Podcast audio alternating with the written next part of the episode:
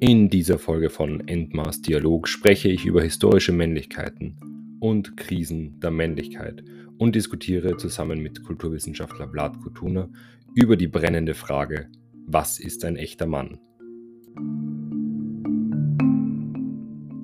Die heutige Frage ist überspitzt formuliert natürlich, was ist ein echter Mann? Das ist eine unglaublich spannende Frage, die auf den ersten Blick oder sozusagen ersten Eindruck banal erscheinen mag, die aber gerade in den letzten Jahren zu sehr viel Diskussionen geführt hat und vor allem ja, im Bereich der Geschlechter- und Identitätspolitik zu Wogen geführt hat. Also Thema, wie darf ein Mann agieren, was konstituiert einen Mann, was ist männlich, was ist nicht männlich und daran anknüpfen natürlich viele Diskussionen über das Thema Gender schlechthin. Viel Angst wurde dabei auch geschürt oder Angst ist entstanden. Die Gründe dafür muss man auch diskutieren und überlegen. Es gibt natürlich einige Menschen, die dann die Frage stellen, darf man denn noch ein Mann sein überhaupt? Das sind alles Fragen, die diskutiert werden müssen, die aber sehr anfällig sind, dass sie eben Teil von einem politischen Diskurs werden. Das werden wir heute natürlich streifen irgendwo. Ähm, ihr dürft gerne eure Fragen dazu oder eure Meinungen, Positionen äh, teilen und auch Fragen aufbringen. Ganz, ganz wichtig. Fragen stellen ist immer das größte äh, Tool, was wir haben, Fragen zu stellen. Und nach Möglichkeit werden wir auch versuchen, Antworten zu finden. Bleiben wir aber bei der Frage, was ist ein echter Mann? Ihr könnt gerne mal eure Meinungen teilen, was für euch einen Mann konstituiert, ähm, wo ihr Trennlinien zieht, zu was vor allem, also sozusagen, was ist nicht Mann, wo zieht man hier die Grenze. Äh, die Frage nach dem Mann oder auch nach der Frau, das ist eine Frage, die nicht abgetrennt werden kann, ist eine, die inhärent kulturwissenschaftlich ist. Das heißt, es ist eine Frage, die uns Kulturwissenschaftler und Wissenschaftlerinnen, Historiker und Historikerinnen genauso beschäftigt. Denn sie ist vor allem eines, sie ist nicht fix. Das heißt, Vorstellungen von Männlichkeit und Weiblichkeit, die verändern sich. Das heißt, hier haben wir nicht unbedingt gegeben, dass wir immer von einem echten Mann sprechen. Kommen wir gleich noch näher ins Detail. Grundlegend muss aber natürlich eine große Unterscheidung getroffen werden, die den meisten mittlerweile geläufig ist. So geläufig aber, dass sie zu einigermaßen Problemen führen kann, indem man diese Unterscheidung zu einer Trennung werden lässt. Wovon ich spreche, ist die Unterscheidung zwischen Geschlecht im biologischen Sinne und Geschlecht im kulturellen Sinne. Wir alle sind damit immer wieder konfrontiert, also Geschlecht als kulturell konstruiertes Phänomen, das heißt, was es eben bedeutet, ein Mann zu sein. Verknüpft sind damit ganz beispielhaft zum Beispiel eben, dass die Farbe blau männlich ist und die Farbe rosa äh, weiblich. Also solche ganz einfachen Attributierungen, Zuschreibungen. Und auf der anderen Seite steht eben das biologische Geschlecht, das heißt äh, mit dem Geschlecht, äh, mit dem wir auf die Welt kommen. Ähm, das kann man runterdrehen im Endeffekt, wenn man möchte, auf die Chromosomenanzahl. Also das heißt grundlegend einfach die biologische Grundkonstante, die männlich und weiblich äh, kon kon konstituiert im Endeffekt. Daran wird auch gerüttelt in manchen Diskurssträngen. Sehr faszinierend, dass man versucht hier eben das biologische Geschlecht zu überkommen, überwinden.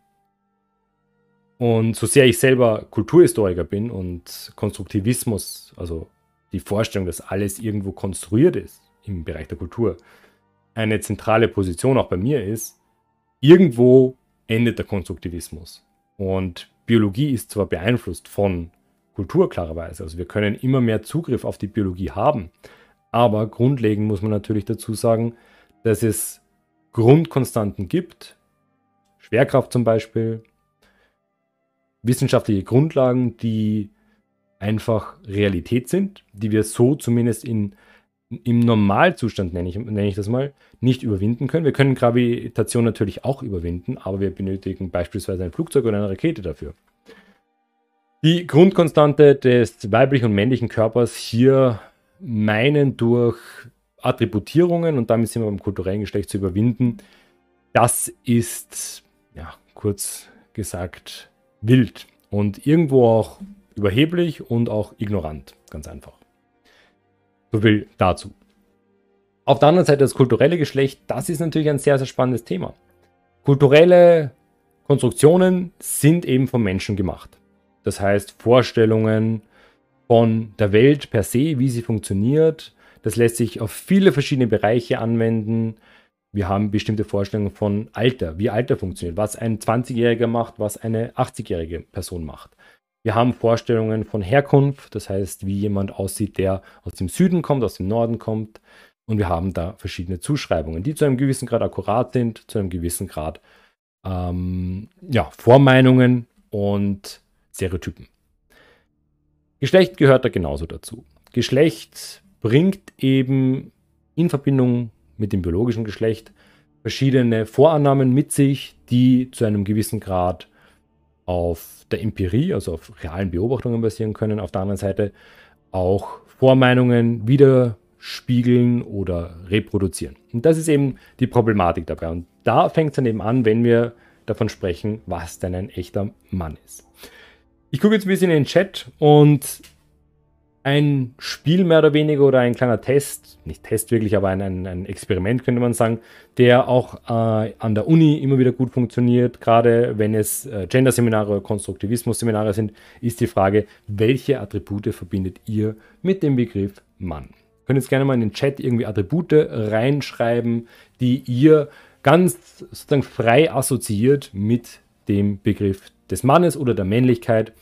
Äh, grundsätzlich gibt es hier natürlich viele, viele Begriffe, die einem sofort in den Kopf schießen. Und das ist auch ganz, ganz wichtig, denn dieser assoziative Prozess, dass wir eben einen Begriff bekommen, der Mann, der echte Mann, Männlichkeit, männlich sein und die Begriffe, die wir damit assoziieren, die geben starken Einblick auf die Konstrukte, die eben in unseren Köpfen, oftmals auch im Unbewussten, mit arbeiten oder großteils arbeiten, wenn wir von Mann oder Männlichkeit sprechen. Deshalb überlegt mal kurz, wenn ihr an Männlichkeit denkt oder an männlich sein oder einfach nur an Mann, Männer, welche Attribute kommen euch da in den Kopf? Schreibt in den Chat hinein. Die Frage führt in der Regel zu einer Sammlung von relativ klassischen Begriffen, die für eine gewisse traditionelle Männlichkeit stehen. Möglicherweise fallen euch jetzt Begriffe ein wie stark, mutig, furchtlos, potent, arbeitsfähig, wehrfähig, möglicherweise. Falls solche Begriffe in den Kopf kommen, dann orientiert man sich hier, kann man sich gleich selbst situieren, an einer traditionellen Männlichkeit. Was wären andere Begriffe, die man damit assoziieren könnte, mit dem Begriff der Männlichkeit? Emotionalität wäre vielleicht mit einem Fragezeichen zu versehen. Warum? Das wäre vielleicht eine gute Frage. Emotionalität. Wie steht es mit Härte gegen Härte sozusagen? Hart gegen zart. Weich sein, hart sein. Zwei Gegensätze, die in traditionellen Modellen eher der Dichotomie weiblich und männlich zugeschrieben werden.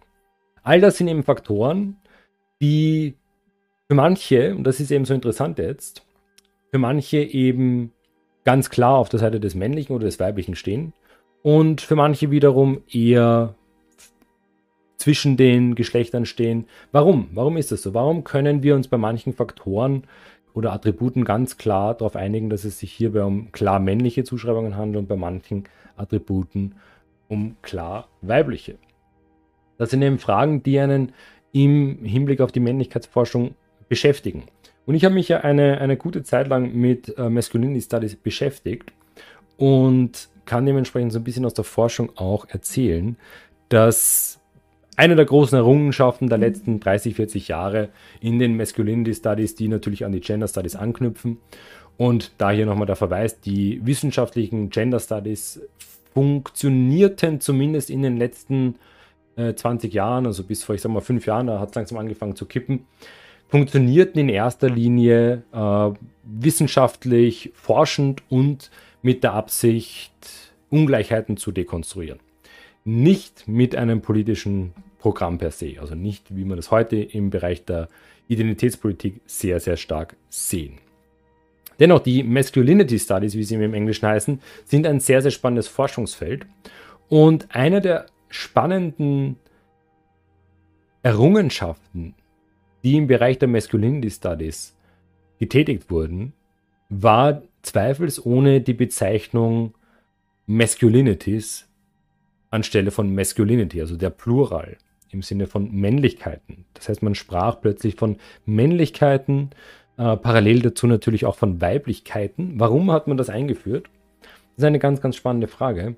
Denn einerseits war von Anfang an klar, dass historisch sowie kulturell eine Abwesenheit von Männlichkeit ausgeschlossen werden konnte. Also selbst wenn man davon ausgeht, dass es kulturell konstruiert ist, dass wir das eben mehr oder weniger per Hand geschaffen haben, dass wir es uns ausgedacht haben in Form von zahlreichen sozialen Konstruktionsprozessen. Das heißt, wir haben das in jahrhundertelangem Aushandeln konstruiert und daher auch nochmal der Verweis, dass das Patriarchat oder die patriarchalen Strukturen, in denen wir heute zu einem gewissen Grad noch leben, nicht hundertprozentig, aber in einem gewissen Grad und das auch regional oh, immer wieder unterschiedlich, dieses Patriarchat entsteht Ende des, in der Form, wie wir es, heute kennen, Ende des 18. Jahrhunderts. Das heißt, äh, wenn häufig das Argument ins Feld geführt wird, dass seit Jahrhunderten männlich oder Männer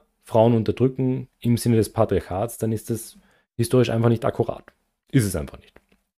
Noch dazu kommt die viel wichtigere Feststellung, dass, wenn wir schon beim Thema Patriarchat sind, dass das Patriarchat selbst große Teile der Bevölkerung unterjocht, unterdrückt und ein Großteil davon, nämlich am Ende der Gesellschaftspyramide, sind selbst nochmal Männer.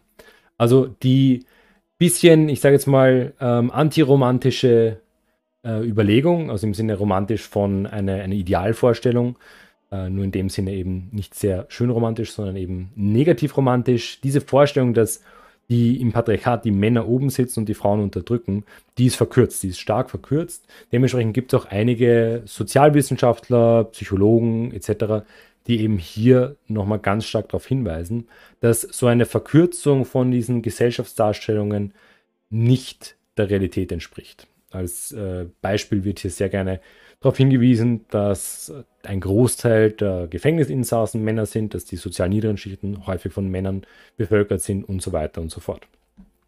Und das eben sind sehr spannende Umstände, die in der Realität beob zu beobachten sind, wo dann, sozusagen, da kann man dann auch die wissenschaftlichen Studien daran auch ganz gut überprüfen. Es gibt ja eine große Vielzahl an wissenschaftlichen Studien, die sich mit den Themen beschäftigen, die sich mit dem Thema Mannsein, Männlichkeit beschäftigen. Auch äh, auf der theoretischen Ebene sehr, sehr spannend. Raven Connell ist da maßgeblich eine der wichtigsten Stimmen. Äh, da stammt zum großen Teil das Konzept Krise der Männlichkeit. Zu einem großen Teil stammt da auch das Konzept der toxischen Männlichkeit und der ähm, kooperativen Männlichkeit oder männlichen Kollaborateure. Im Endeffekt, was hinter diesen komplexen Begriffen steht, ist eben der Versuch, ein komplexes Gesellschaftssystem zu erklären. Und eines ist dabei eben ganz klar, es ist nicht so, dass die obere Hälfte der Pyramide von Männern dominiert wird und die untere Hälfte von Frauen, sondern es ist durchmischt.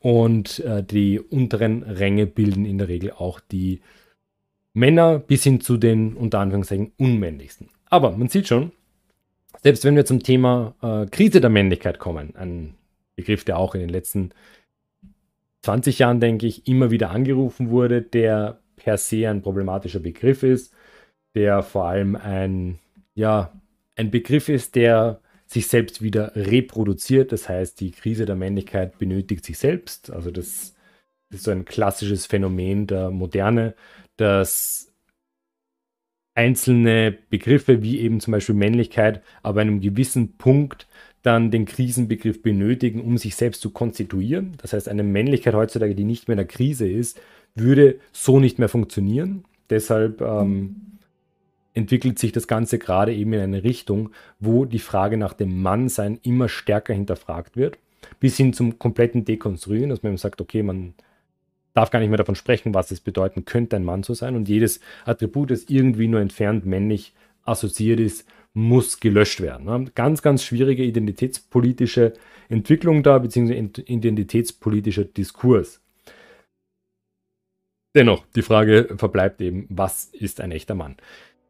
Wenn wir jetzt eben Begriffe haben wie stark, mutig, also Begriffe, die zum Schluss vielleicht eine, eine Form von Ritter, mutigem Ritter, Parsival, äh, Lancelot, ähm, Gawain etc., König Artus konstruieren, wenn man jetzt sozusagen bei der, bei der Mythologie bleiben möchte oder noch weiter zurückgehen möchte und irgendwann dann bei Halbgöttern landet, bei Achilles und so weiter, finden wir natürlich sehr, sehr schnell Idealbilder. Und das ist gar nicht so falsch. Überhaupt nicht, tatsächlich. In meinen Forschungen zum Thema Männlichkeit, die sich in erster Linie mit Männlichkeitskonstruktion um den Ersten Weltkrieg, also in erster Linie vor und danach, weil Krieg ist immer ein bisschen ein Sonderfall, das heißt, es ist sehr schwierig, da auf das Thema der Konstruktion einzugehen, aber Männlichkeitskonstruktion vor und nach dem Ersten Weltkrieg in, orientiert es sich natürlich ganz stark an den damals vorherrschenden Idealvorstellungen. Ihr dürft gerne mal raten, was das für Attribute waren, die da ganz besonders wichtig waren. Und gerade nach dem Ersten Weltkrieg waren es ganz die klassischen Attribute. Was könnte, das, was könnte das gewesen sein? Dass ich mal sozusagen den Moment überlegen, was könnten denn klassische Attribute des Mannes gewesen sein, die man nach 1918, nach einer katastrophalen Periode der Geschichte, gerade hier in Europa, wo es dann Hungersnöte gab, Hyperinflation, Staaten sind zerbrochen. Und die Männer, nehmen wir jetzt zum Beispiel mal Mitteleuropa, Deutschland, Österreich, die Männer kehren aus dem Krieg nach Hause. Und dann ist schon mal ein Problem. Die Männer kehren als Verlierer nach Hause. Ist schon mal für keinen Menschen gut, als Verlierer nach Hause zu kehren und den Stempel des Losers, würde man heute sagen, zu bekommen. Das heißt, das ist schon mal ein, ein erster Dämpfer für diese Personen. Und dann kommen noch andere Faktoren hinzu. Nämlich, insbesondere bei einer Gruppe, nämlich den Personen, den Soldaten, die versehrt wurden im Krieg, den Kriegsbeschädigten, die haben am meisten damit zu kämpfen, nach dem Ersten Weltkrieg in ein klassisches Männlichkeitsbild wieder hineinzupassen und damit auch eine gesellschaftliche Rolle zu erfüllen. Das ist nämlich ganz wichtig natürlich. Männer haben damals eine Rolle zu erfüllen. Ähm, heute ist das alles um einiges offener und einfaches Beispiel, heute muss man nicht mehr klassisch die Familie gründen. Nach dem Ersten Weltkrieg war dieser Wert, ähnlich wie nach dem Zweiten Weltkrieg, wieder sehr, sehr relevant. So, jetzt sehe ich gerade im Chat, a beta has arrived. Da hast du, hallo Vlad, sehr schön. Ähm, da hast du natürlich auch gerade ein gutes Thema aufgebracht. Ähm, die Klassifikationen in Alpha und Beta, ne? oder halt, äh, was es da noch alles gibt. Können wir gerne auch drüber diskutieren. Ähm, bleiben wir noch mal kurz bei, beim Ersten Weltkrieg vielleicht, damit wir den Gedanken auch hier noch zu Ende führen. Nach dem Ersten Weltkrieg, äh, könnt ihr im, im Chat dann ja, ja gerne schon mal einen Tipp abgeben. Nach dem Ersten Weltkrieg haben wir dann eben wiederum eine Rückbesinnung auf eine traditionelle Männlichkeit, ähnlich wie das eben nach dem Zweiten Weltkrieg auch war. Grundsätzlich, hier sind wir wieder beim Krisenbegriff und das ist sehr, sehr spannend und ist auch für die jetzige Zeit hochrelevant, weil wir Post-Pandemie hoffentlich sind und dementsprechend Post-Krise sind. Das Spannende ist, dass nach den Krisen gibt es für Gesellschaften zwei Wege. Einerseits den Weg hinaus aus der Krise in äh, die Zukunft in eine glorreiche Zukunft mit neuen Werten und sozusagen sehr utopisch und flexibleren, in dem Fall Geschlechtervorstellungen zum Beispiel. Was das heißt, können wir auch noch gleich drüber reden. Der andere Weg ist der, der so ziemlich in der Geschichte immer gewählt wurde, wenn ich mich jetzt nicht täusche nämlich der Weg zurück ins Konservative. Zurück zu den Wurzeln, zurück zu den Traditionen. Das heißt, klassische Modelle werden wieder gefördert, wieder hergestellt. Das haben wir sowohl nach dem Ersten als auch nach dem Zweiten Weltkrieg. Für den Zweiten Weltkrieg ist es, glaube ich, am bekanntesten. Wir haben damals das klassische bürgerliche Modell, was sich etabliert. Wir haben den Mann, der eben als Brötchenverdiener auftritt und die Frau, die zu Hause bleibt und die Kinder erzieht. Ein Modell, das vor allem damals für viele sehr reizvoll war, gerade eben von den Schichten, die unterhalb des Bürgertums standen. Für die war das der Aufstieg, denn man darf nicht vergessen, aus dem 19. Jahrhundert kommend, war es gerade für Arbeiterfamilien sehr, sehr schwierig, sich um beispielsweise Kindeserziehung zu kümmern, im Sinne, wie wir das heute kennen. Denn äh, in der Regel waren Arbeiterfamilien vollends arbeitstätig. Das heißt, sowohl Frau und Mann in grauenhaften Arbeitsschichten, also Schichtarbeit und die Kinder ab einem sehr, sehr jungen Alter, ähm, ich weiß gerade das, das genaue Alter nicht, aber Kinderarbeit auf jeden Fall teilweise ähm, schon acht Jahre und jünger, mussten schon in Fabriken eben arbeiten. Und dementsprechend, und das ist auch nochmal ganz wichtig, wir in der Geschichte versuchen natürlich immer die Gegenwart oder dann auch die Geschichte ähm, aus ihrer Zeit heraus zu verstehen. Das heißt, egal ob es jetzt sich um die Zeit nach dem Ersten Weltkrieg hin zum Zweiten Weltkrieg handelt oder die Zeit nach dem Zweiten Weltkrieg eben. Man muss versuchen, die Zeit aus sich selbst heraus zu verstehen. Und das ist nach dem Zweiten Weltkrieg äh, eine schöne Option war, wenn ein Elternteil zu Hause bleiben konnte und die finanzielle Sicherheit durch einen Arbeitenden äh, geschaffen wurde. Das war ein absolutes Idealbild und eine Wunschvorstellung. Wir müssen das, denke ich, auch zu einem gewissen Grad für heute wieder überlegen, in, in Zeiten, in denen es ziemlich normal ist, dass beide Partner arbeiten gehen und dementsprechend Aspekte wie Familiengründung zusehends schwerer werden. Und ich bin jemand, der aus der Perspektive der Wissenschaft spricht. Wissenschaft ist ein hochgradig familienfeindlicher Betrieb, zu großteils. Also hier kurze Lanze für die JKU in Linz brechen, die macht das da sehr gut. Aber andere Universitäten, Forschungseinrichtungen, gerade als Frau forschungstechnisch unterwegs zu sein, ist nicht immer einfach und häufig mit Familie kaum unter den Hut zu bringen. Aber da vielleicht kleiner Verweis auf die äh, BS-Busters morgen, in denen wir das ja auch ein bisschen diskutieren können. Vier Männer, die über ähm, Familiengründung sprechen. Ist doch auch schön. Das ist moderne Männlichkeit. Kommen wir zurück zum Ersten Weltkrieg vielleicht und wieder ein bisschen der Aufruf in den Chat. Was denkt ihr, sind denn die gewünschten Männlichkeitsattribute nach dem Ersten Weltkrieg. Wir haben hier eben vier Jahre lang Krieg. Es ist ein katastrophaler Krieg natürlich, also ein Krieg, wie er zuvor nie gesehen wurde. Ein Gaskrieg, ein totaler Krieg. Und die Männer, die hier beispielsweise nach Österreich und Deutschland zurückkommen, sind gebrochen. Das sind gebrochene Männer, zerbrochene Männer, broken men mehr oder weniger. Und die kehren eben in eine zivile Welt zurück. Auch etwas, was wir von GIs im Irak- und Afghanistan-Krieg kennen. Das heißt, vom militärischen Bereich in den zivilen Bereich zurückkehren und dort dann ja, versuchen, sich zu reintegrieren. Mit ein paar Defiziten teilweise. Kriegsversehrte zum Beispiel. Kriegsversehrte durch Granatsplitter beispielsweise verletzt oder durch Explosionen ein Bein verloren. Tatsächlich ist es so, schon der verlorene Daumen kann ausreichen, um die Arbeitsfähigkeit zu einem Großteil einzuschränken. Man kann dann nicht mehr greifen. Beine, Füße, die verloren wurden. Man kann natürlich nicht mehr adäquat gehen, gerade in handwerklichen Berufen sehr problematisch. Auch äh, Verletzungen am Gehirn, die die Fähigkeit des Sprechens, also Kopfverletzungen, die die Fähigkeit des Sprechens oder generell ähm, rationale Fähigkeiten einschränken, Sprachfähigkeit und so weiter. Und schlussendlich auch Verletzungen, die zu einer eingeschränkten Sexualität geführt haben. All das waren Faktoren, die insbesondere die Kriegsbeschädigten betroffen haben.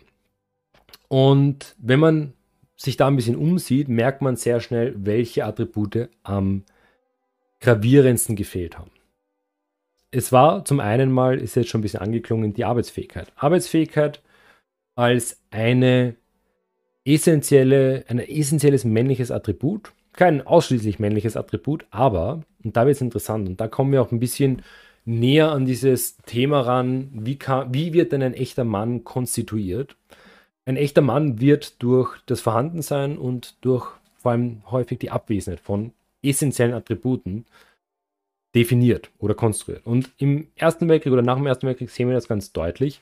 Männer, denen diverse Attribute fehlen, beispielsweise Arbeitsfähigkeit, werden von Gesellschaft, aber auch von sich selbst in zweiter Folge als minderwertig wahrgenommen und vor allem großflächig auch als unmännlich. Und das ist ein Problem, was wir gerade nach dem Krieg sehr häufig sehen. Arbeitsfähigkeit ist hier ein Faktor.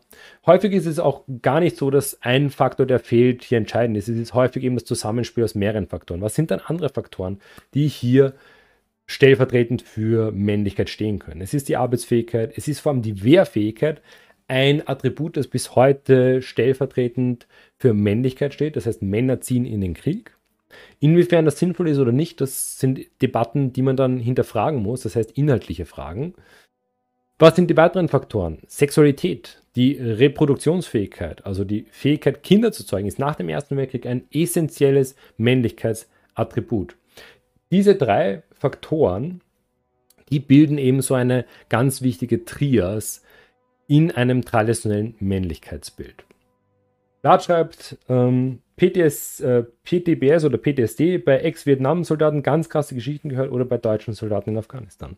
Ja, das ist, also sind Geschichten, die man sehr häufig kennt. Es sind klarerweise gerade eben Vietnam, ähm, Afghanistan, ähm, ja, Afghanistan schon gar nicht mehr so, aber gerade eben Vietnam waren es noch männliche Soldaten. Heutzutage haben wir in Afghanistan natürlich auch Frauen, also weibliche GIs, Soldatinnen.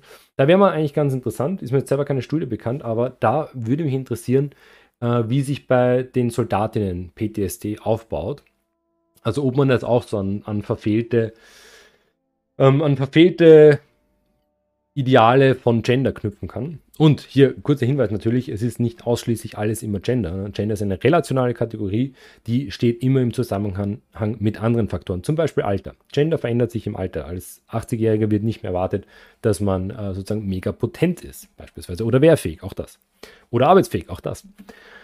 Ähm, PTSD, posttraumatische Stressbelastung, kann aber bis heute eben auch bei den ähm, bei rezenten Veteranen kann ganz stark darauf zurückgeführt werden, dass sie eben einerseits natürlich ihre Rolle als Soldat im zivilen Bereich nicht mehr ausführen können. Das heißt, hier geht es dann ganz klar darum, dass man aus dem militärischen Bereich, wo man eben in einem ganz anderen System drin ist, in einem sehr gewaltvollen, in einem gedrillten System.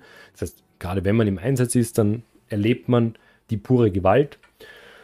Einerseits das, die Rückkehr in den zivilen Bereich, andererseits dann dort mit den veränderten Attributen auch umgehen. Denn, auch hier wiederum ganz, ganz spannend, Gender ist eine relationale Kategorie, das werde ich häufiger noch sagen. Männlichkeit im Kontext des Militärs konstituiert sich nochmal anders als im zivilen Bereich.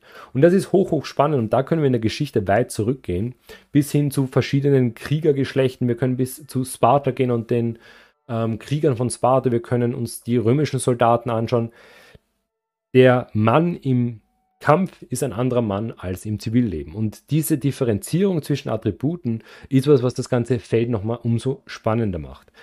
Aber gleichzeitig sehen wir da auch, und das ist ganz, ganz wichtig, eine essentielle Fähigkeit, zwischen Kontexten hin und her zu springen.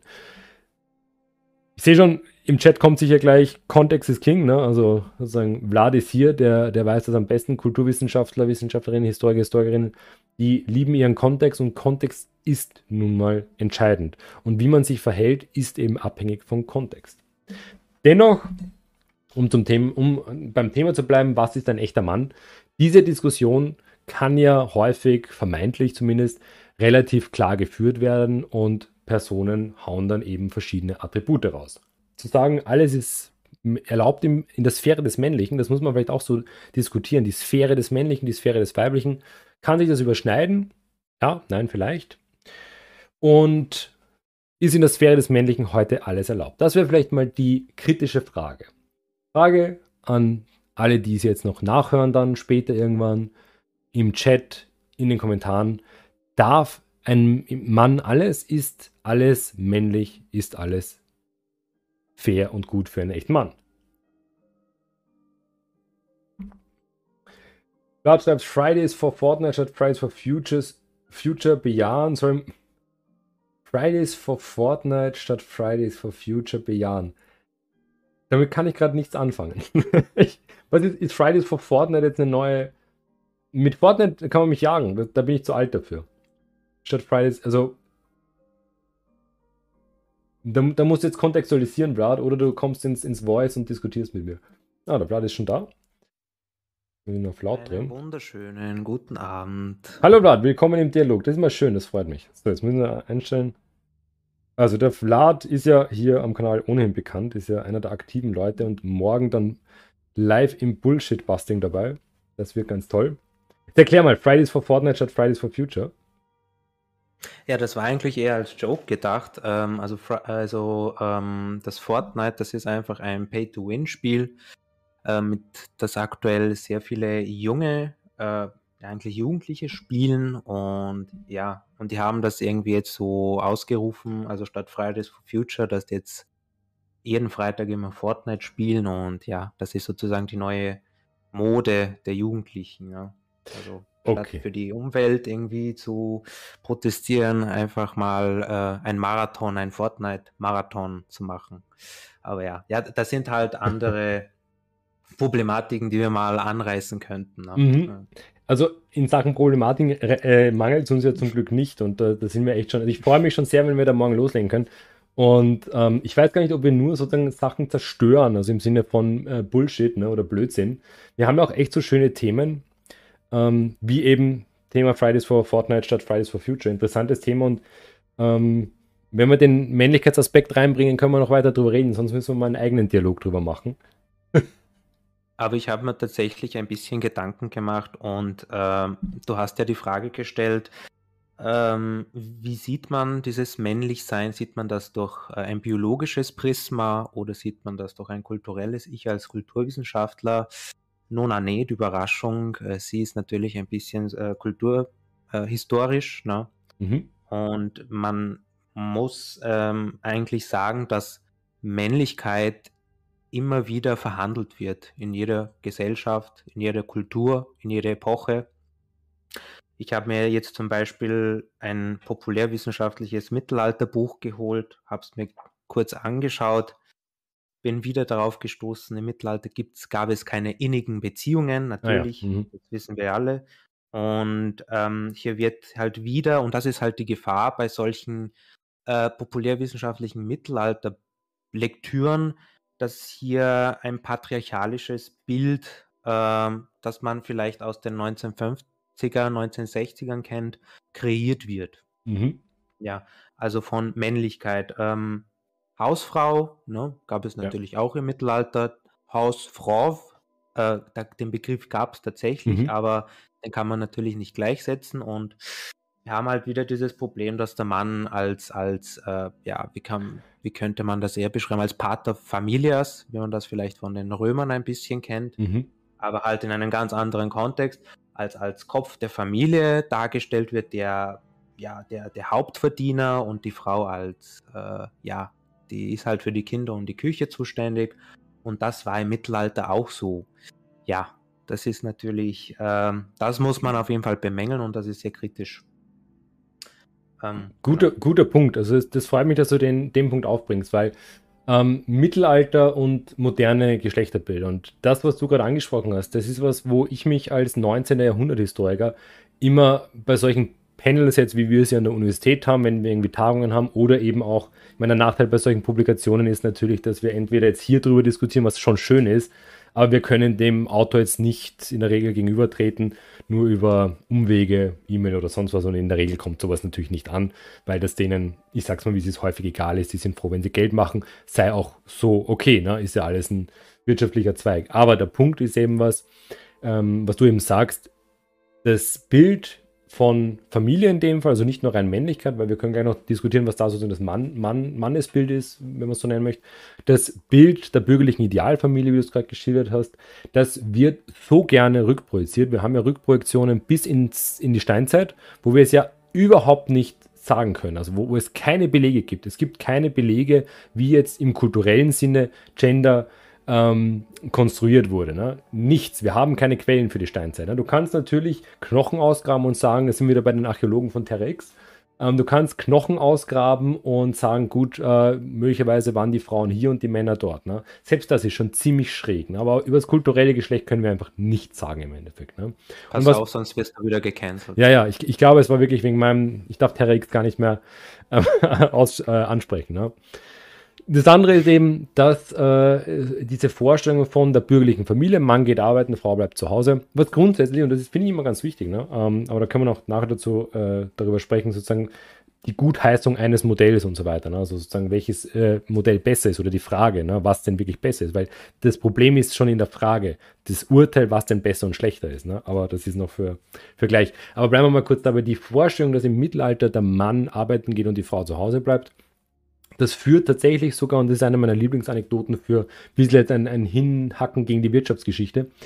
Eine meiner Lieblingsanekdoten tatsächlich von einem, ich glaube, den kann ich den Workshop jetzt naja, sagen wir so, es war in Cambridge, also angesehen, äh, tolle, tolle Sache. Ähm, meine Rolle damals war als ähm, Moderator eines Panels, also einer, bei einer Tagung, und, ne, mhm. beziehungsweise des gesamten Workshops. Und wir hatten einen Wirtschaftshistoriker, der, den ich jetzt natürlich nicht namentlich nennen möchte und auch nicht, wo er herkam, sonst wissen wir es alle. Und zumindest kann man es dann googeln. Und der hat zum Thema Arbeitszeit im Mittelalter geforscht. Und der hat sich mit statistischen Daten befasst. Wirtschaft macht das natürlich gern, ist auch wichtig mit Zahlen. Ähm, ich bin ja eher allergisch auf viele Zahlen, dementsprechend bleibe ich bei den qualitativen Ergebnissen. Aber ähm, man kann dann so wunderbare Kurven erzeugen. Die sind bei den Mittelalter-Wirtschaftshistorikern dann halt ein bisschen lückenhaft immer, weil wir nicht deckende Quellen haben, klarerweise. Deshalb wieder mal immer die Anmerkung, deshalb das dunkle Mittelalter, weil es nicht mhm. durchgehend Deckungs fähige Quellen gibt. Jedenfalls kam der Kollege zu einem sehr interessanten Ergebnis. An, äh, gemessen an der Arbeitslast, die hier an einem Hof angefallen ist, musste der Mann 584 Tage mehr arbeiten, damit er das schafft. Das war sein Forschungsergebnis. Und es war kein junger, irgendwie Nachwuchsforscher, der es noch nicht besser wusste. Das waren, ich sag mal, der war 50 plus, der Kollege. Und was wir hier hatten, wir sind alle ein bisschen schockiert gesessen. Zum Glück waren ein paar Kollegen und Kolleginnen, ich mit inklusive, aus dem Bereich Gender, zumindest ein bisschen versiert. Und wir konnten ihn darauf hinweisen, dass er in dem Moment gerade ein bürgerliches Idealmodell ins Mittelalter projiziert hat. Und gerade bis heute, ich meine, wenn wir schon dabei sind, Familienmodell, welcher Bauernhof auch heute funktioniert so, dass die Frau, die Bäuerin zu Hause sitzt und nichts macht, wobei zu Hause da meistens ja jeder Hof ist, ne?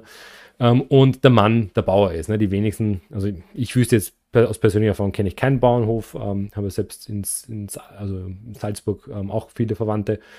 Da ist die ganze Familie bis hin zu den Kleinen in der Regel dann am Arbeiten. Ne? Kann, es, kann es aber sein, Andreas, dass er vielleicht meinte, dass äh, vielleicht früher Haus und Hof mehr arbeiten mussten? Nein, nein, äh, klar, das, das, das wäre natürlich, aber da bist du natürlich vollkommen am richtigen ähm, sozusagen Pfad. Ne? Ähm, die Aussage war aber schon tatsächlich so formuliert, wie ich sie gerade wiedergegeben habe. Also okay. das, das kann ich, kann ich mir Hand ins Feuer legen, weil die Reaktion von den Kollegen war eben genauso. Also wir, die Diskussion lief dann genau darauf hinaus.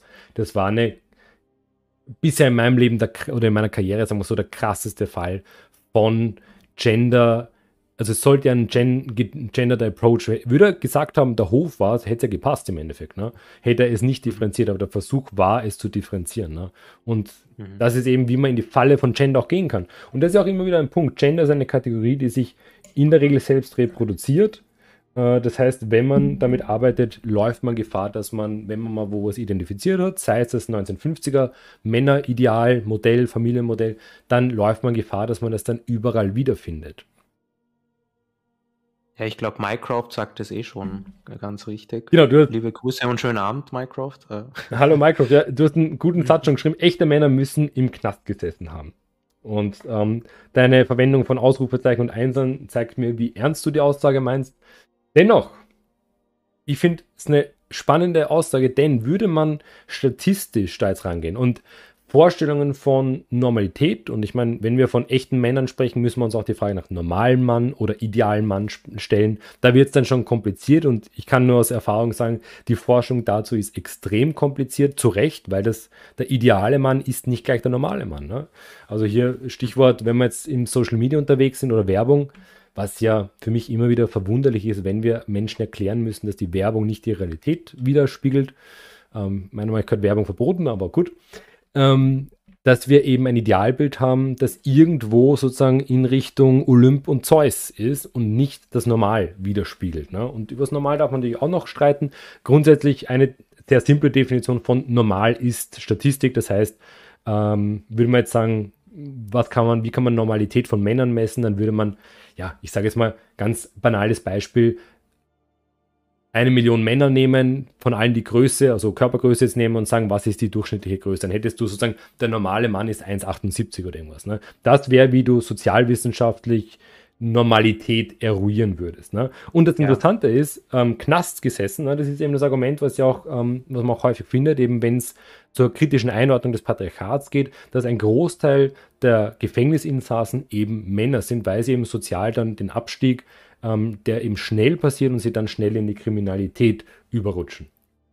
Ich glaube, Werbung ist auch ein guter Punkt, den ich kurz anreißen würde. Mhm. Also Werbung kann nicht nur manipulieren, Werbung kann auch verzerrte Männlichkeitskonstruktionen äh, liefern. Also man denke nur an diese, falls äh, ihr das noch kennt da draußen, diese One äh, Million, dieses Parfum, mhm. One Million Fragrance for Man oder irgendwie, wie der ganze Käse da heißt. Ähm, oder ich denke halt immer an dieses Kanye West oder Kanye, Kanye West, äh, West Musikvideo, ja.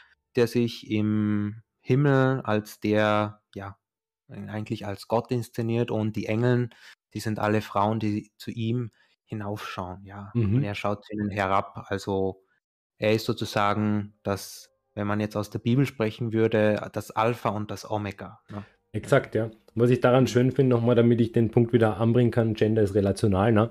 Ähm, wir haben da schon beim ersten, beim One Million Paco Rabanne, haben wir ähm, sozusagen Wirtschaft. Also ich, ich habe die Werbung jetzt nicht mehr ganz im Kopf, aber ich denke, dass du auch ähm, meinst äh, oder das gerade so analysierst, dass hier ja um ähm, monetären Erfolg im Endeffekt geht. Ne? Also man wird Millionär oder irgendwie oder reich. Ich denke, das war das, oder? Genau, ich glaube, das ist dieses äh, Männer mit, äh, mit Anzügen mhm. sind attraktiver und da kommt das ein, da kommen einfach alle Stereotype zusammen. Mhm. Anzüge, reich, äh, reicher Lebensstil gleich Attraktivität. Ja. ja, das stimmt eh, dass 70-jährige, 18-jährige Frauen haben. Also da bin ich, bin ich vollkommen dabei, aber ja.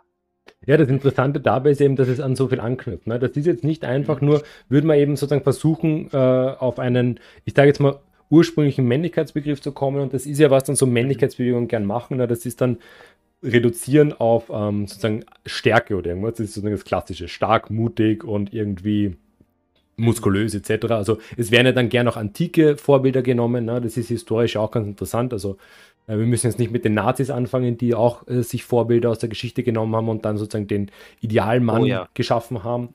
Und dem wird natürlich nachgeeifert. Ne? Das Spannende ist jetzt, ähm, wobei jetzt muss ich Überleitung machen, wenn ich jetzt von, von positiven Beispielen und den Nazis rede, das funktioniert nicht. Das Interessante ist, wenn wir jetzt gegenwärtige Beispiele nehmen, weil die Frage ist ja immer, welchen Zweck es verfolgt. Ne? Und wenn du jetzt, wenn wir zum Beispiel beim Paco Rabanne und bei dem One Million Dollar Werbung bleiben, ne? wobei eben sozusagen der große Aufruf immer gute Güte, Werbung ernst nehmen, ne? das ist so katastrophal einfach. Aber wir leben in der Zeit von Social Media und wenn du auf Social Media gehst, ne, vielleicht auch ein gutes, gutes Fallbeispiel. Man geht auf Social Media. Ähm, was mir eben sehr viel auch angezeigt wird, weil ich auch gern Sport mache, sind natürlich dann Fitness etc. Ne? Und Fitness ist ja auch so ein guter Punkt. Im Endeffekt ist Sport, also ich, ich bin ein großer Vertreter von Sport und ich bin auch der Meinung, dass ähm, körperliche Gesundheit wichtig ist. Ne? Und ähm, oftmals finden sich eben generell Gender-Ideale. Ja, mhm. Gender-Ideale ist auch okay, wenn es jemand nicht sagt, ne? aber ich finde sozusagen, es gibt Medizin und es gibt dann Faulheit. Ne? Aber ja. das, sind Glaubensfragen, ne? Ähm, zu einem gewissen Grad. Zu einem gewissen Grad nicht, aber man begibt sich auf Glatteis. Ich merke schon, wie es rutschig wird. Ne?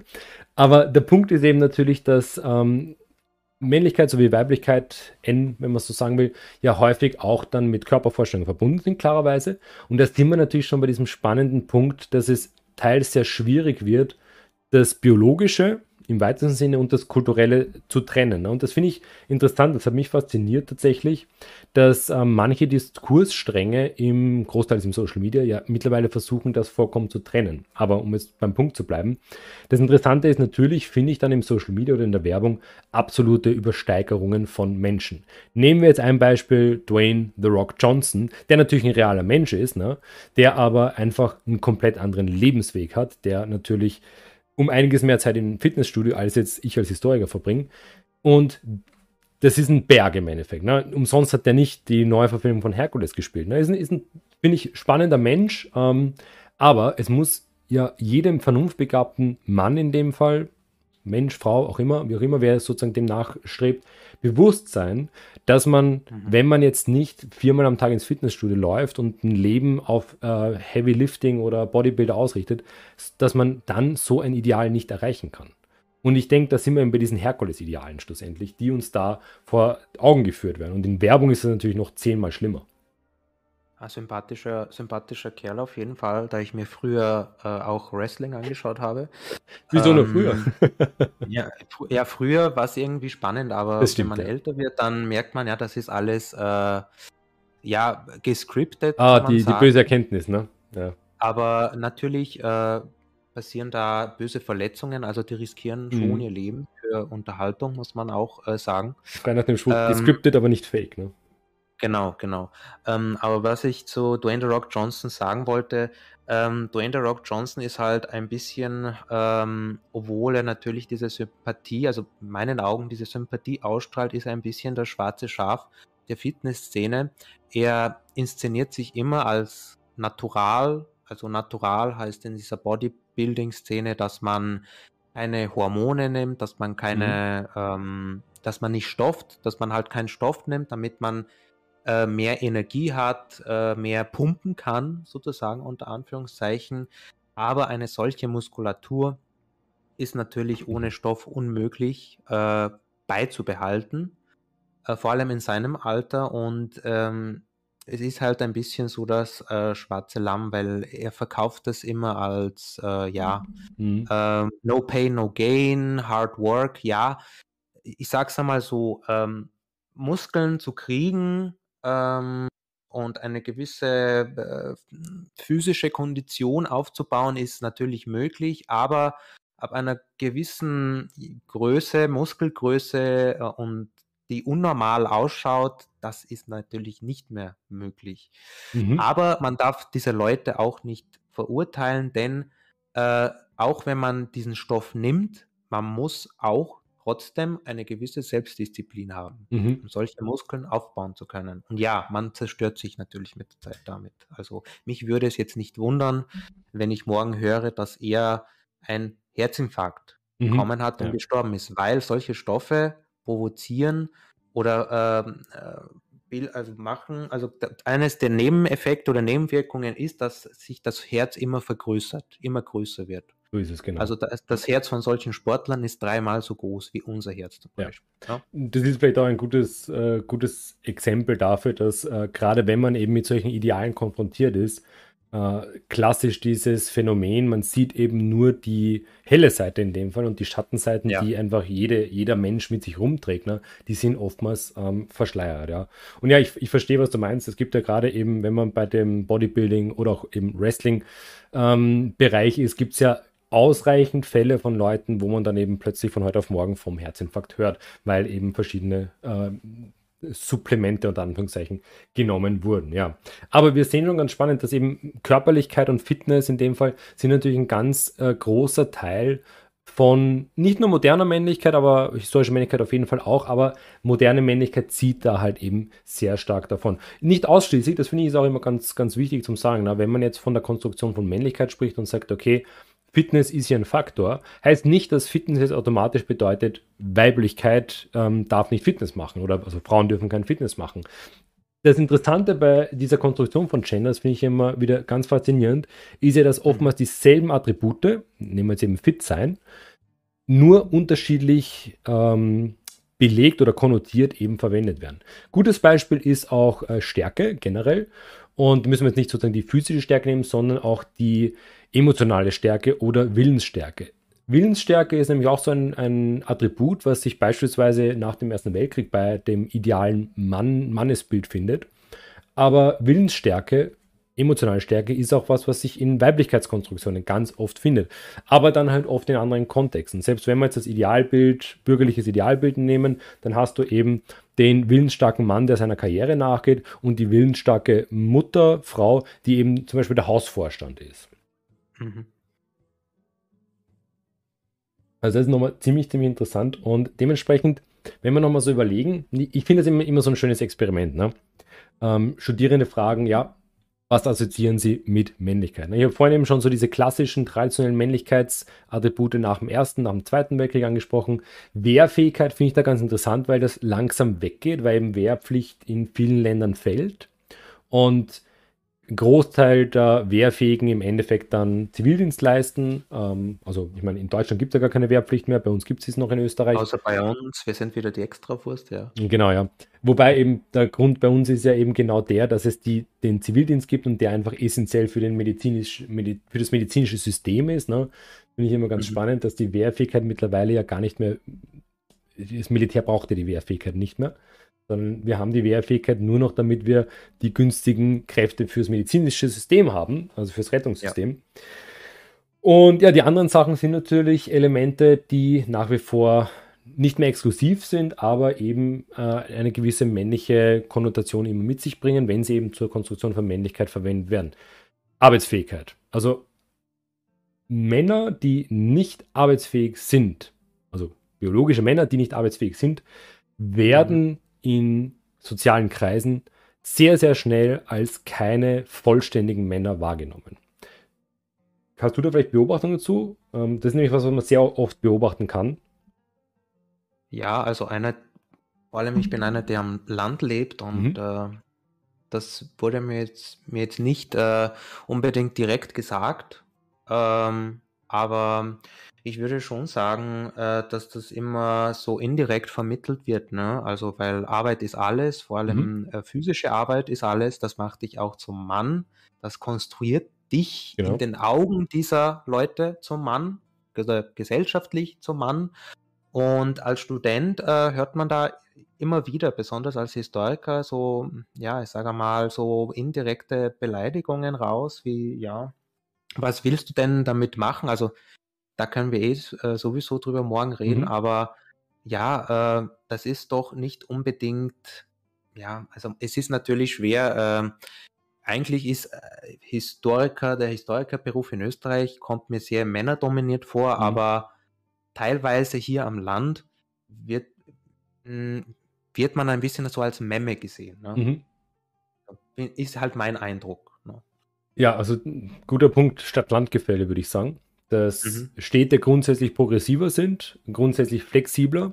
Die Frage nach Geschlechterkonstruktion männlich und wenn man es jetzt mal auf, sehr äh, sozusagen binär aufzieht, dann würde man ja von der Sphäre männlich und unmännlich sprechen und sagen, wo fängt es mhm. männlich an, wo hört es auf und wo beginnt das Unmännliche. Und ähm, das Land grundsätzlich ist dann sehr, ähm, ja, wie sagt man, relentless. Ne? Also wenn hier Überschreitungen gemacht werden, also schönes Beispiel ist immer, wenn du jetzt als Mann am Land einen Rock anziehst, dann ist es grundsätzlich vorbei. Außer du bist in Schottland. Das ist wiederum mein Lieblingsbeispiel, um Kontext zu erklären. Ne? Wenn du den Schottenrock anziehst, schaut das anders aus.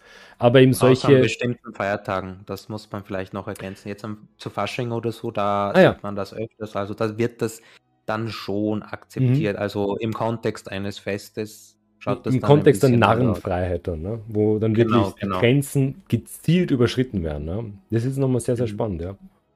Ja, und Land ist dann natürlich um einiges, ähm, also in der Regel traditioneller aufgestellt und im Endeffekt, gerade wenn wir bei der Arbeitsfähigkeit bleiben oder der Arbeitstätigkeit, ähm, das ist auch was, was ich selber gut kenne, weil ich aus einem handwerklichen, einer handwerklichen Familie komme und auch selbst, mhm. also sozusagen klassisch, ist auch ein Thema, was dann morgen, viele Themen sprechen wir dann, die wir morgen noch diskutieren können oder die wir noch oft hier diskutieren können. Ähm, wenn man in der Familie der Erste ist, der studiert, dann ist das natürlich schon mal sozial ähm, eigentlich ein Aufstieg, na, aber es ist nicht einfach. Das kann jeder erzählen, der nicht aus einer Akademikerfamilie kommt. Ähm, teilweise habe ich mittlerweile das Gefühl, auch aus dem Grund, weil man dann aus einer äh, gewissen Erdung kommt manchmal und sich dann denkt, was ähm, im, in, im akademischen Bereich passiert, ist ja irre. Ne? Stichwort mhm. Hanna, also ich bin Hanna, das kommt dann auch wahrscheinlich morgen. Aber der Punkt ist eben der, dass ich das sehr gut nachvollziehen kann, dass in dem Moment, wo man an was Intellektuellem arbeitet, also wo man geistiges geistige Produkte hervorbringt, sei es jetzt eben hier ein Podcast oder ein, äh, ein Paper oder eine DIS oder eine Masterarbeit, dann ist es natürlich um einiges schwieriger im Verhältnis zu, ich sage jetzt mal, wie es bei mir ist, weil Bäckerfamilie, Zuckerbäckerfamilie, eine Semmel. Ne? Und das ist schon sowas, was bei uns mittlerweile zum Glück scherzhaft, aber es ist diese Wertigkeit, eine Semmel gegenüber einem Paper. Ne? Und das schwingt schon sehr stark dann auch im Bereich des Män der, also indirekten Männlichkeitskonstruktion, weil es geht mhm. natürlich mhm. selten jemand hin und sagt, du bist ja kein Mann, wenn du keine Semmel machst, ne, um es jetzt überspitzt zu sagen. Aber es schwingt subtil häufig mit, was aber schlussendlich schon, denke ich, das ist ein gemeinsamer Nenner, ähm, dieses Bild, der Mann muss eben der Brötchenverdiener sein. Das ist was, was tatsächlich, das kann ich jetzt sagen aus der eigenen Erfahrung auch und kenne ich auch von Kollegen, die mal zum Beispiel eine Zeit lang nicht, also arbeitslos mehr oder weniger waren, dass das sehr, sehr schwierig seelisch auch ist, wenn man nicht der Brötchenverdiener ist. Mhm, mhm. Ja, ich glaube, es gibt halt be bestimmte Berufe, die werden hier am Land, vielleicht bin ich da, also ich möchte die Leute nicht verurteilen, aber das ist halt jetzt meine Sicht der Dinge. Mhm. Ähm, es gibt halt Berufe, die werden halt hoch angesehen. Äh, also, und ich finde, diese Berufe, die sind sehr wichtig, dass es die gibt. Also zum Beispiel Dachdecker, Mhm. Spengler, äh, Fassadenerbauer oder Fassadenfachmann, sowas Mhm. Ähm, also wirklich äh, körperliche Berufe, die dir einiges auch abverlangen. Ähm, und die werden halt sehr respektiert. Ja. Ich respektiere diese Menschen auch. Natürlich. Also was die da leisten, das ist unglaublich. Äh, Tag für Tag, dass die das durchziehen können. Ähm, und da gibt es natürlich in diesen besti also für diese bestimmten Generationen aus den, ja, ich würde jetzt sagen 40ern, 50ern, ähm, muss man trotzdem paradoxerweise sagen, dass ein Herr oder eine Frau Doktor doch auch irgendwie äh, respektiert Mhm. werden und hoch angesehen werden. Aber zum Beispiel ich, der jetzt studiere, auf mich schaut man ein bisschen, ja, äh, ich werde zum Beispiel nicht so sehr respektiert wie der Herr oder die Frau Doktor, Mhm. die mal irgendwann einmal jetzt äh, Geschichte studiert hat, vielleicht auch Professorin oder Professor war, jetzt emeritiert ist. Äh, das ist irgendwie äh, sehr spannend, finde ich. Ne? Ja, Hm. ähm, das ist natürlich bei uns, weil wir jetzt sozusagen äh, österreichisches Spezifikum auch noch haben, das ist natürlich, wir sind ein Land der Titel, ne? Und Leider, ja. das, das Amüsante ist auch, und ich, ich kenne das sehr gut, ähm, ich habe ja mein Studium auch mit Master abgeschlossen, das heißt, ich bin nicht mehr Magister. Meine Frau hat noch den Magister abgeschlossen, weil sie Lehramt äh, studiert hat. Und ähm, Mhm. die wird brav beim Zahnarzt oder so als Frau Magister aufgerufen. Ne? Und Ach, es ist eine gewisse Huldigung dabei. Ne? Und man merkt schon, dass das hier noch eine Rolle spielt. Das Spannende an den Titeln finde ich immer, dass die ja bei uns in der Wissenschaft überhaupt keine Rolle spielen. Ne? Also ähm, we- wenn, dann ist es ein Problem. Also wenn ein Professor zu dir herkommt und sagt, sie nennen mich Herr Professor, ne? ähm, dann weiß man schon, mit dem möchte man nicht wirklich was zu tun haben. Ne? Aber ich kann jetzt zum Beispiel von unserem Institut sprechen. Ähm, Mhm. Tag 1, ähm, wo ich eben als gut, ich, ich meine, ich glaube, der, der Punkt, wo man den Master abschließt, das ist mal, meistens so der Punkt, wo man dann sozusagen im Teil, im Kollegium aufgenommen ist. Also irgendwie doch auch noch eine Grenze mit dem Titel. Ne? Aber ab dem Punkt, wenn man dann im wissenschaftlichen Arbeiten tätig ist, fällt diese Grenze mit, ähm, also ich könnte eine Anekdote über Sitzen erzählen, aber das lasse ich jetzt. Aber grundsätzlich wird niemand mit Titeln angesprochen. Und wenn, dann ist es immer sehr seltsam. Anders halt bei zum Beispiel im Schulbetrieb, da kenne ich das ähm, jetzt nur sozusagen anekdotisch ähm, aus Mhm. Erzählungen, dass da teilweise dann auch noch, aber das sind dann halt wiederum einzelne Personen, die halt schon sehr stark als ähm, ich möchte mit meinem Titel Herr Magister so und so angesprochen werden, wenn der andere auch einen Magister hat. Ne? Also das ist natürlich sozusagen Titelland Österreich. Das dann aber natürlich, und da sind wir wieder, haha, Gender ist relational, Akademikertum. Ah, und Akademikertum, genau, ja. Mhm. So, jetzt schaue ich kurz mal einen Blick. Der Joachim hat nämlich einiges geschrieben. Erstens, der Punkt Geschichte ist doch brotlose Kunst. Ja, deshalb bin ich auch hier auf, auf äh, Instagram, wollte ich schon sagen, auf YouTube. Ne? Ähm, das können wir morgen noch besprechen, ne? weil ähm, die Frage, ob sozusagen, also müssen wir jetzt mal diskutieren, was ist Geschichte. Ne? Es ist klassisch ein, ein Satz und ich kann Stunden drüber reden. Das ist der Kulturwissenschaftler. Der- Der Blatt weiß, was ich meine. Ne?